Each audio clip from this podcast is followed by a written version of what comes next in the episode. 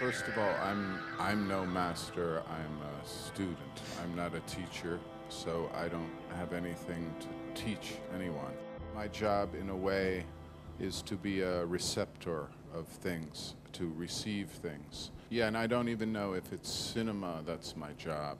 So for me, the concept of a master, uh, I don't really like the term, but there are many people throughout the history of humans whose expression has affected me.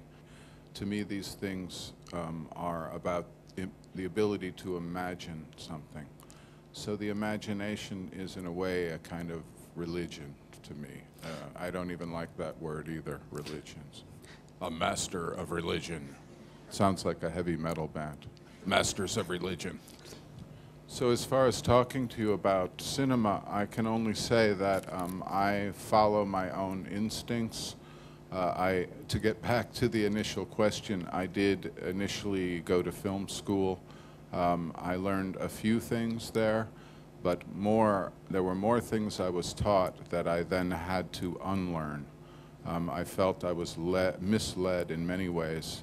Most particularly, uh, I took one class uh, concerning um, techniques of acting, and the teacher was such an asshole that uh, I actually probably called him that to his face and left the class and then was called to the dean of the school to be reprimanded, but I was very offended by his ego and his manipulation of people and the idea that actors should be broken down like training a horse and beaten to the ground, you know, and emotionally stripped and walked over. And I, I was like, oh man, I thought these were your collaborators.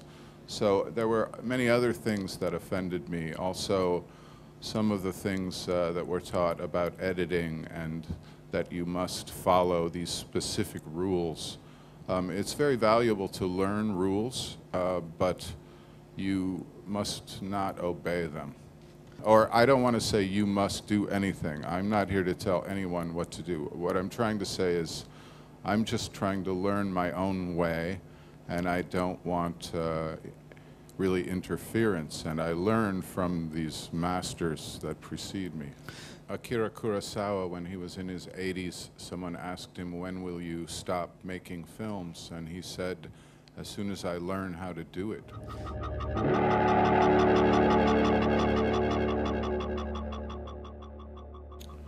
Yeah, well, that's a very difficult question. Um, Tilda wrote an incredibly beautiful essay um, following that question uh, called The State of Cinema, which actually I stole some things out of for her dialogue in um, The Limits of Control.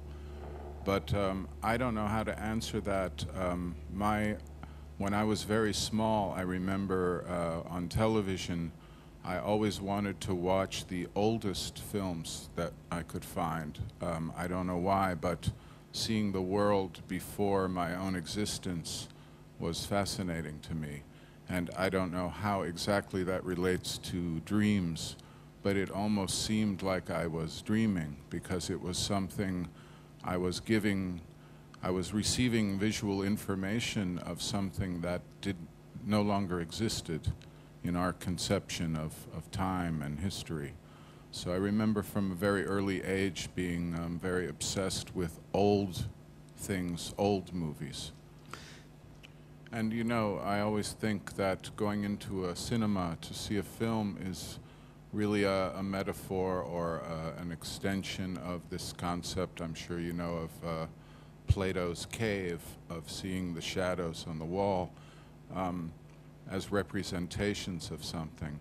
And I don't know why I'm taking this track, but I often wonder what uh, aliens from some other place would think if they observed the process of filmmaking and they see you with this very, very mechanical equipment capturing images that you are trying to make represent reality or you are trying to make a fake reality and then a lot of people go in a dark room together and watch them projected and they must think we are very strange, you know. And I, I don't know, the rhythm of images moving on a screen is maybe like eidetic imagery or there's some relation to dreams, but man, I can't explain